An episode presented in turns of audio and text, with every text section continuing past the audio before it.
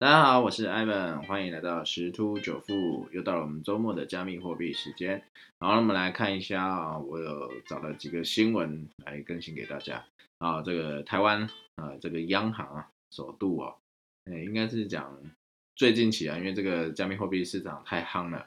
然后所以他在三月二号的时候在脸书哦示警啊，指出比特币进来啊大涨大跌。呃，达到五万八千三百六十七美元的高点之后，迅速拉回到四万四万五美元这个关卡，哈，大跌百分之二十二。然后指出，比特币因为这供应量固定啊，持有者高度集中，价格容易受到人为炒作，呼吁大众投资前要审慎评估。啊，不但如此哦，央行还附上了在一月底制作的报告，比特币价格大幅波动之说明。啊，内容阐述了。啊，价格波动的一个四大原因。第一个，所有权高度集中，百分之八十五点五一的比特币由百分之零点四五的钱包持有。啊，所有权高度集中，易受人为炒作。第二个，市场供需不平衡。央行表示啊，比特币的供给无法依市场需求调整，而且在二零二零年五月起产量减半，所以市场供需更不平衡。这是。因为比特币是由矿工挖矿取得，由于不存在中心化的发行机构，故无法依市场需求有弹性的调整供给量。一旦市场需求急剧变化，价格便会大幅波动。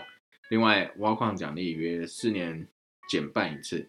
使比特的供给增加速度逐步降低哦，导致市场可能哈更容易发生供需不平衡的一个情况。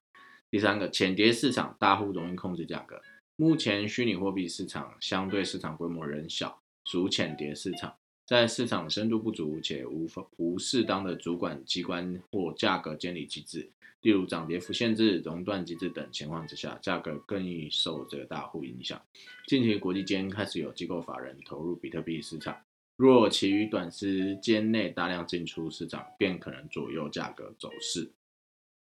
第四个，全球量化宽松，央行同时也解释到，为什么比特比特币价格会高涨，最主要原因是因为由新冠疫情啊冲击这个全球的经济，所以很多主要国家央行啊都实施这个量化宽松的政策，在各国资金宽松、低利率的大环境之下，投资人可能将资金投入高风险资产，以求获取更高的一个报酬。啊，因为也美元的贬值啊，所以美元计价的比特币就更可能水涨船高。国际机构对比特币也也有在示警哦，啊，所以不止在这个台湾央行，包括英国的啊，也有在做一些事情提醒投资人价格泡沫的可能性。然后在英国央行总裁贝里在去年的十月表示，比特币不存在内在价值，由于价格高度不确定性，而他也对于民众使用比特币作为支付工具感到不安。并请投资人注意比特币价格波动剧烈之风险。然后，另外那个德意志银行也在上个月，呃，二月的十九号发布报告指出啊，有六百二十七位市场专业人士的调查发现啊，百分之八九受访者啊表示部分金融市场已呈现泡沫化，其中比特币高居泡沫之首。半数受访者在一到十分的泡沫级这个分级当中啊，给予比特币最高的十分等级啊。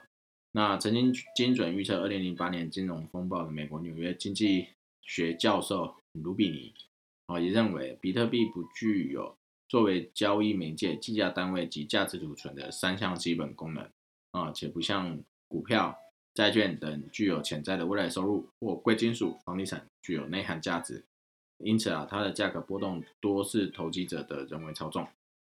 另外，央行也投提醒这个投资人。价格暴涨暴跌的风险之外，可能产生交易平台遭骇客入侵，啊，不法人士以虚拟货、虚拟通货作为非法交易或诈骗的工具风险。所以，出于保护投资人，央行就用这个报告啊，就是在针对比特币价格波动上啊，做做一个总结，说虚拟通货存在诸多风险，请国人从事相关交易前，充分了解其运作模式，并且审慎评估。本行持续透过里监事会后记者会、参考资料及首长公开演讲等管道，呼吁国人如交易或持有比特币等虚拟通货，务必充分了解其运作模式，并审慎评估相关风险。然后这个还蛮有趣的，这是第一次看到这个台湾的这个用银行角度啊来来来说明这个比特币。不过其实他讲的，我个人认为是蛮中肯的啦，因为这个他是用一个法定货币发行的一个角度来阐述这些事情。确实，这些这个加密货币的这个交易的呃情况，就是他讲的这这几点集中啦、供需的问题啦，或者容易被大户控制啊，哦在。最主要也是就像第四点讲量化宽松啊，因为全球热钱太多了，所以资金一定要去处啊，不然就是被贬值。好，那当然这个大家也可以参考了。当然重点其实我觉得这一篇文章啊，就是央行就想要告诉投资人呐啊，如果你真的要投资，一定要了解，因为其实不管是不是加密货币，你要做一个投资之前，必须去了解它到底是什么。怎么赚，怎么交易，然后哪一些是好的平台？因为黑平台太多了，尤其现在这个金融交易越来越盛行啊。以前都是用什么电话诈骗或什么样诈骗啊，现在很多都转到这个所谓的网络交易的黑平台诈骗，所以这个还是要去注意哦。啊，那以 Evan 这边的经验就是，还是交易上啊，还是要选这个全球排名前几的这个加密货币交易所。加密货币交易商，那台湾也有，也有合法的，那只是说币币种没有那么多啊，都可以去参考。那有需要的话，那个啊啊，我我也会在留言这边留下啊币安啊或是 Max 的一个啊这个开户的一个连接。那我知道币安的话，可以透过这个开户连接，可以有一个九折的一个优惠啊。如果有需要的朋友，可以啊自行取用。好，这是来自台湾的一个。呃，新闻，好，那我们再再看一下这个呃，国外啊，国外有一个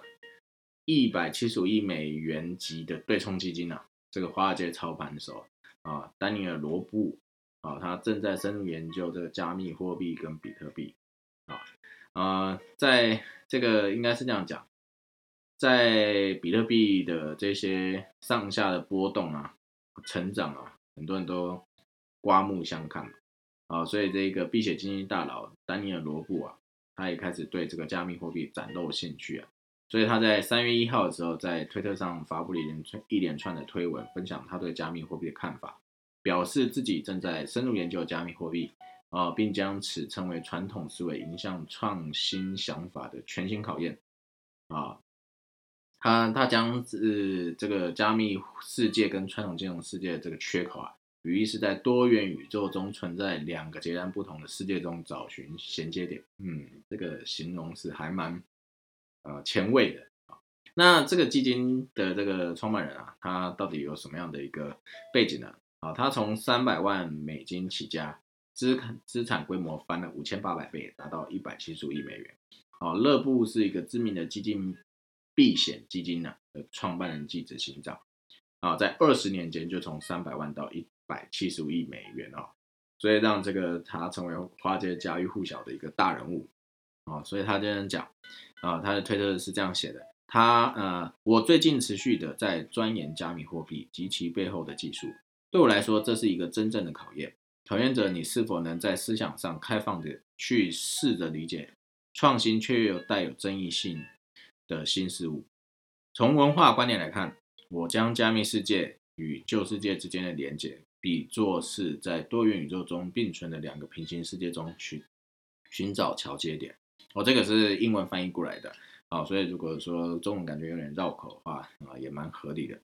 好，那艾文英文没有那么厉害，怕发音不没有那么准确哦，所以就不念他的原文。其实我觉得这个他这个推特，我觉得是也让我们思考了。啊，这个很多东西其实是新的，那大部分都是不知道，那大部分都不知道，或者是它其实具有争议性的，但是没有对错啊，因为所有事物的啊，这个所谓的正反两面，对或错都是我们给予的定义啊，那每一个人思考的点、看的角度不同哦，所以并没有一个真正对或错啊。这个在那个啊，我和那个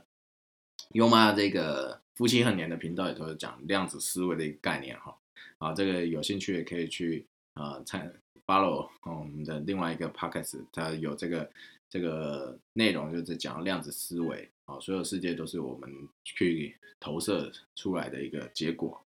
啊。所以他在这个加密货币上，他是保持怀疑态度，但试图了解。所以我觉得这个这个文章应该讲说，呃，我们也要去学习这些有名知名的一些大大人物啊，哦，他们一些思维啦，啊，因为我知道，呃，在这个台湾还是有很多人认为这加密货币好像是诈骗，哦，这个这个是不止在台湾啊，很多地方都是有了，但也有人利用它作为诈骗工具，没有错，啊，可是我们不知道的事情太多啊，之前啊，这个 Evan 上一个课哦，呃，他在讲。他说：“大概我们脑袋的知识分成几个，第一个我知道的事情，第二个我不知道的事情，第三个是我不知道我知不知道的事情。啊，所以很多东西都存在是我不知道，不知道。啊，所以我们要不断的去学习，才会让我们知道事情越来越多，才能做出更多客观的一个评判。好，这是这个来自华尔街的一个新闻。好，那再就是呃，有一个。”有一个这个戏骨的创投教父啊，他也在这个，他是比特币的支持者，也是戏骨的风投专家啦啊，这个提姆德雷伯啊，他就在二号的时候在 Parkes 上的节目。好，被问到哪些前五百大企业将进场比特币，因为有很多公司都在讲说他开始要进场，怎样怎样之类的。啊，所以他坦言看好超过这个两亿用户的影片串流平台 Netflix、网飞哦，他觉得接棒。然后讲说，我认为哈廷斯执行长是一个非常有创新精神的人，拥有很多创意思维，而且他仍然掌握着 Netflix 的主主控权，所以我认为他们可能是下一个大公司。哦，因为那时候在五万美金上下一个价格的时候，哦，这个呃纳斯达克上市公司这个微策略啊，或电子支付公司啊，哦，一一样是在花钱呐，哦，去持有这个比特币。然后他同时也预测这个亚马逊将接受加密支付，啊，就是他说，Amazon 虽然虽然不一定会出手买币，但可能很快就会入局加密货币支付。直接支付这部分啊，因为呃，因为亚马逊在这个加密货币布局上动作频繁呐，我现在旗下服务云端计算平台 AWS 管理的这个区块链网络 MB 已经开始支持以太坊啊，除了能和该网络及时同步之外，MB 也会主动升级软体，呃，从而提高以太坊基础设施的一个可用性哈啊，所以这个亚马逊它有一个数位和新兴支付的部门。啊，这这个他的增财公告透露，该公司正在着手准备数位支付计划，将瞄准墨西哥、巴西等新兴国家，让用户能将法币转为数位货币进行消费。另外，全球第三最大的这个第三方支付 PayPal 和轿车软体 Uber 近来也都表态，不会用现金购买加密货币，但愿意接受其作为支付的选项。所以，其实像这些大型的这些啊企业啊，呃，应该是这样来看。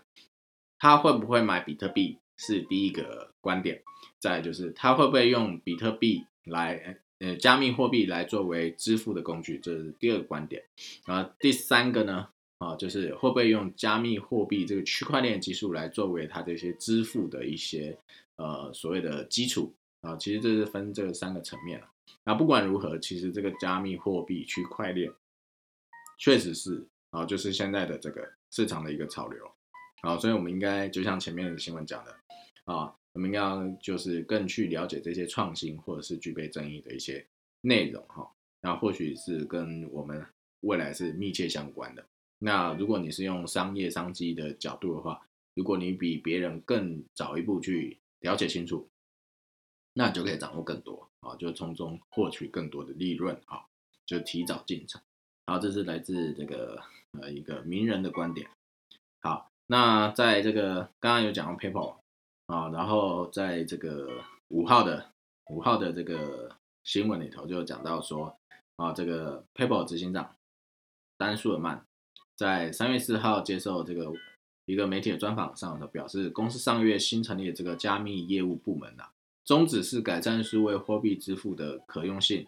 啊，所以他正在进行这个智能合约相关的一个实验，除了测试以太坊之外，也在寻觅其他的潜力的区块链基础设施选项。啊，最终希望能大幅降低消费者在进行金融操作时的一个成本。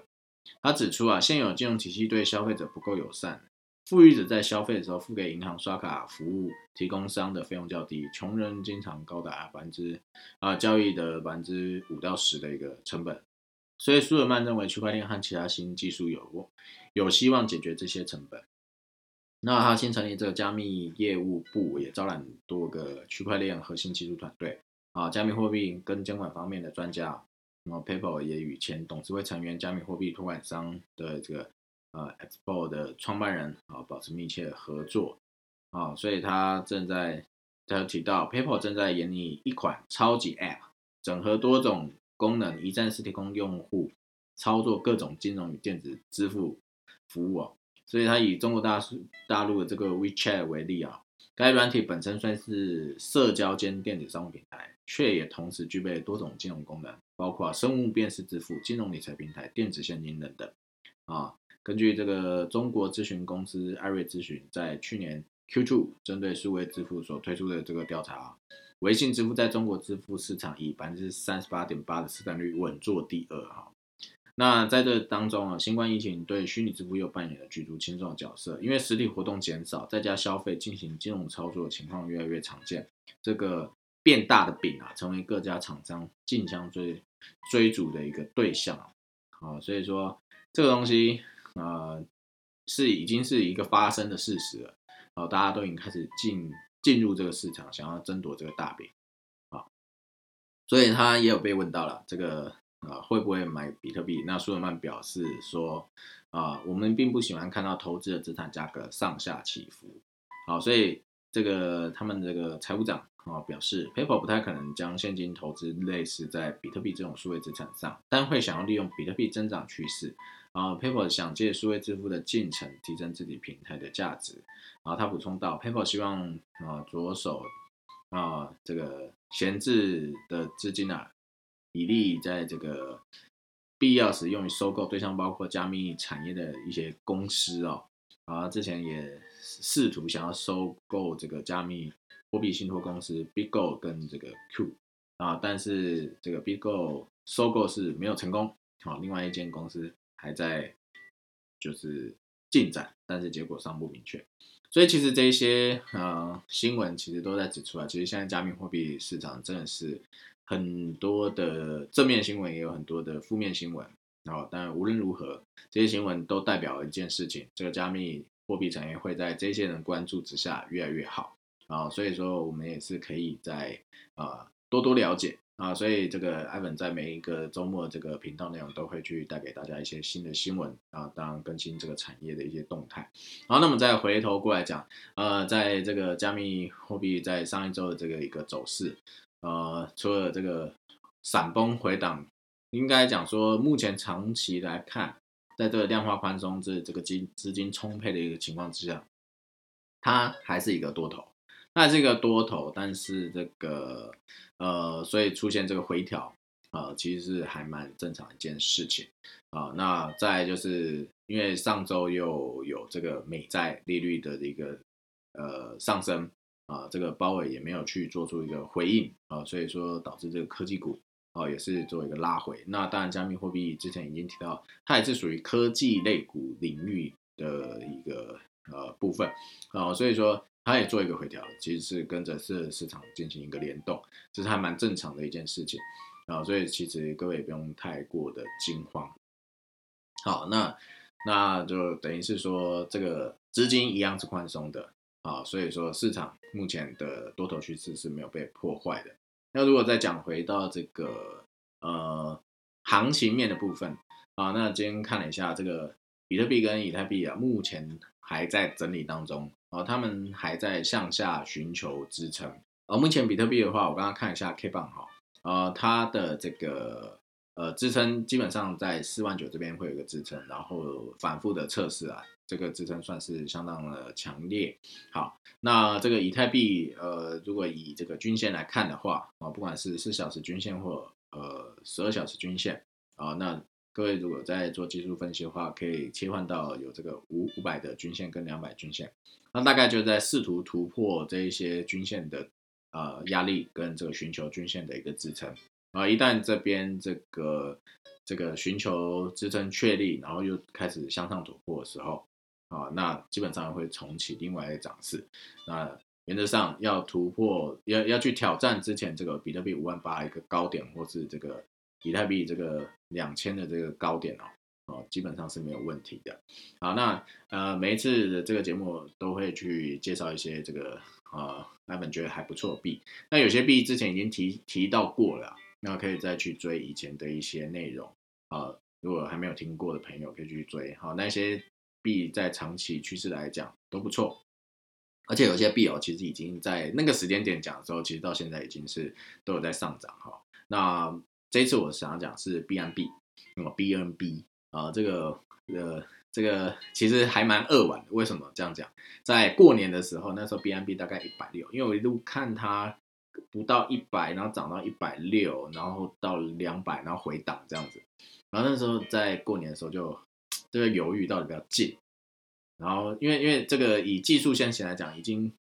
过度了，过度涨幅了。然后，如果会斐波那契的人去画一下，就知道哇，那他那时候状态已经是有点夸张了。啊，那那就很纠结。后来想要算算算，这个风险感觉有点高。好，结果没想到，没大概不到一个礼拜吧，啊，就是从一百六涨到三百。好，那他现在回档，那在两百二十几。